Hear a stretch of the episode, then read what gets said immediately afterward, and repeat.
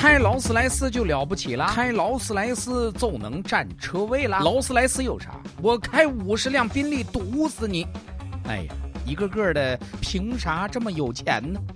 敢说敢比比，我是渴望有五十辆宾利的发财。抢车位的新闻发生在深圳，事发小区划分为住宅和公寓两个部分。住宅区是二零一八年入住的，车位共用，先到先停；公寓区是今年开始交房的，送固定车位使用权，送就送呗，但送的车位不在公寓区，在住宅区。也就是说，老业主本来停的好好的，只要回来早就能抢到车位，现在不行了，要让给新业主。这种一碗水端不平的操作，很快就惹来了麻烦，小半年来纠纷不断。宾利女车主是公寓业主，也就是新业主，开发商给她指定了一个车位，但是这个车位呢，却被一位开劳斯莱斯的住宅业主先占上了，一停停了一个多月。这是我买公寓应得的固定车位使用权，你凭什么占？劳斯莱斯了不起吗？让出去，把宾利给我开过来。我就把堵在这儿，我一个月我宾利不用。我马上。我家还有五十台宾利。两位车主先是口头争吵，接着当众动手打了起来，而且是滚在地上打呀。因为率先躺地上的劳斯莱斯车主是男的，因此在宾利车主喜提“宾利姐”外号后，劳斯莱斯车主也得了个外号叫“躺地男”。咋说呢？这事儿挺让人唏嘘的。咱就是说，身价过亿的、住在十八万一平小区的、开劳斯莱斯和宾利的人，也会为了停车位大打出手。这架势还是先躺为敬，谁躺地上谁有理。其实说实在的，事儿闹得这么僵，不在钱，也不涉及贫富差距，本来就是争个理儿，躺地上打滚撒撒气得了呗。哎，并没有，好气还在后面。没过多久，宾利姐的男朋友也到了现场，介于没戴口罩，露了个全脸儿所以好奇的网友们轻而易举地把他给人肉出来。据媒体报道，宾利姐的这位男朋友不简单呐，是深圳上市公司深圳市振业集团股份有限公司党委委员、纪委书记兼市会主席张晓忠。而根据财报显示，张晓忠的年薪只有三十七点五万元。这下事情就微妙了。年薪只有三十七点五万元的国企高层，在深圳也不过是为了生活打拼的底层，买一辆宾利就够可以了。五十辆宾利靠在纸上画吗？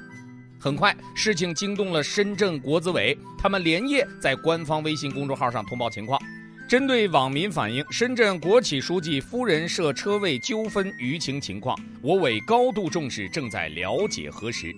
前天，宾利姐本人也回应了，说网传视频是被人剪辑过的，自己将会发声还原事实真相。我车位的这个合同啊，什么也都在，他们就是要把事情搞大，搞大以后就逼迫物业和地产，他们现在车位已经是一比二了，还要求他地下停车场那个门那一带都属于他们。这就是宾利姐对于车位事件的解释。我吵架是因为有理，五十辆宾利是俱乐部的，那不是我家的，我是车友而已，啊，也能说得通啊。不过很显然，大家的关注点还是在她老公身上。涉事的国企振业集团目前也对外做出了澄清，说张小忠啊是离异单身状态，宾利姐是正在交往的女朋友，并非家属。然而，这个解释随即引来了更多质疑。宾利姐这么有钱，气势如此惊人，会心甘情愿和张书记谈恋爱？张书记一年的薪水还不够在宾利姐小区买两平米呢。宾利姐为什么连证都没领，就急匆匆地公开宣称自己老公是张书记了呢？很明显，国资委肯定要狠狠地查一查这件事儿，而这位张书记也只能是自求多福了。我记得上一位这么嚣张拉自己老公出来站台的是帽子姐。二零一九年七月三十号，她开着保时捷在街头扇人巴掌，叫嚣自己老公是派出所所长，事后直接上了热搜，并最终成为了反腐英雄。那么这一次轮到宾利姐了吗？这事儿目前没有结果，咱不敢瞎说呀。我呢，就是抛开这件事儿，单纯聊聊对贪官的一些粗浅认识。在中国，有很多贪官兢兢业业、如履薄冰的贪污一辈子，平时做人做事低调的不行，谨小慎微，生怕惹了麻烦。